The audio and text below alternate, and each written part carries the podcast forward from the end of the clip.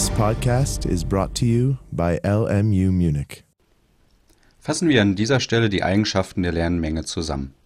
Zunächst einmal gilt, dass ähm, für jede Menge m die leere Menge eine Teilmenge dieser Menge ist. Das ist also der Fall für jede Menge m ist die leere Menge eine Teilmenge von m. Außerdem ist die einzige Teilmenge der leeren Menge die leere Menge selber. Also wir haben folgende Äquivalenz.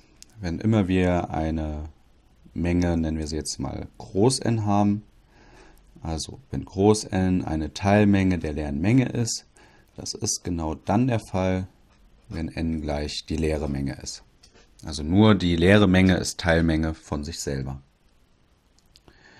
Außerdem, und das ist jetzt ganz wichtig, wenn du eine Existenzaussage über eine leere Menge hast, dann ist diese Existenzaussage per Konvention immer falsch. Also wenn du eine Aussage hast der Form, es existiert ein x aus der leeren Menge, so dass irgendeine Eigenschaft a von x gilt, und es ist jetzt ganz egal, ähm, welche Eigenschaft a von x du hier nimmst, dass eine solche Existenzaussage immer falsch ist. Schreiben wir hier immer falsch.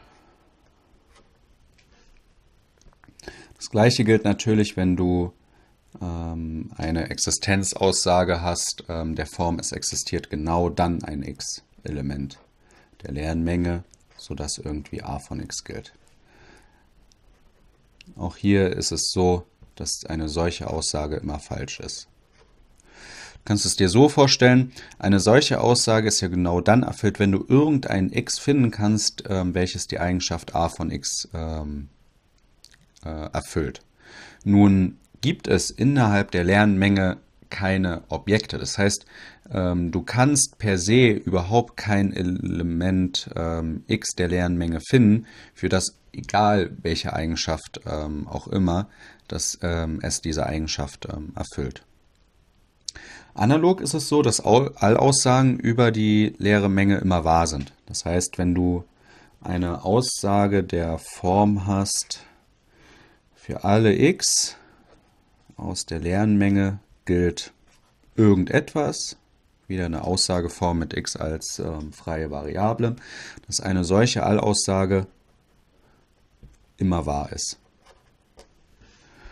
Der Grund ist auch hier, ähm, die Allaussage ist ja per Definition genau dann wahr, wenn für alle Objekte aus der entsprechenden ähm, Grundmenge, wenn alle Objekte die Aussageform a von x erfüllen. Nun ist es so, dass die leere Menge selbst kein Objekt enthält. Das heißt, du musst für kein Objekt ähm, der leeren Menge überhaupt überprüfen, dass sie a von x ähm, erfüllt. Und dementsprechend ähm, hat man in der Mathematik ähm, festgelegt, dass alle Aussagen über die leere Menge immer wahr sind. Und als letzte Eigenschaft, ähm, es gibt nur eine leere Menge. Das heißt, die leere Menge an sich ist eindeutig. Es gibt nicht zwei Mengen, die ähm, selbst keine Elemente enthalten. Es gibt nur eine leere Menge. Der Grund dafür ist das Extensionalitätsprinzip. Schreiben wir es kurz hin.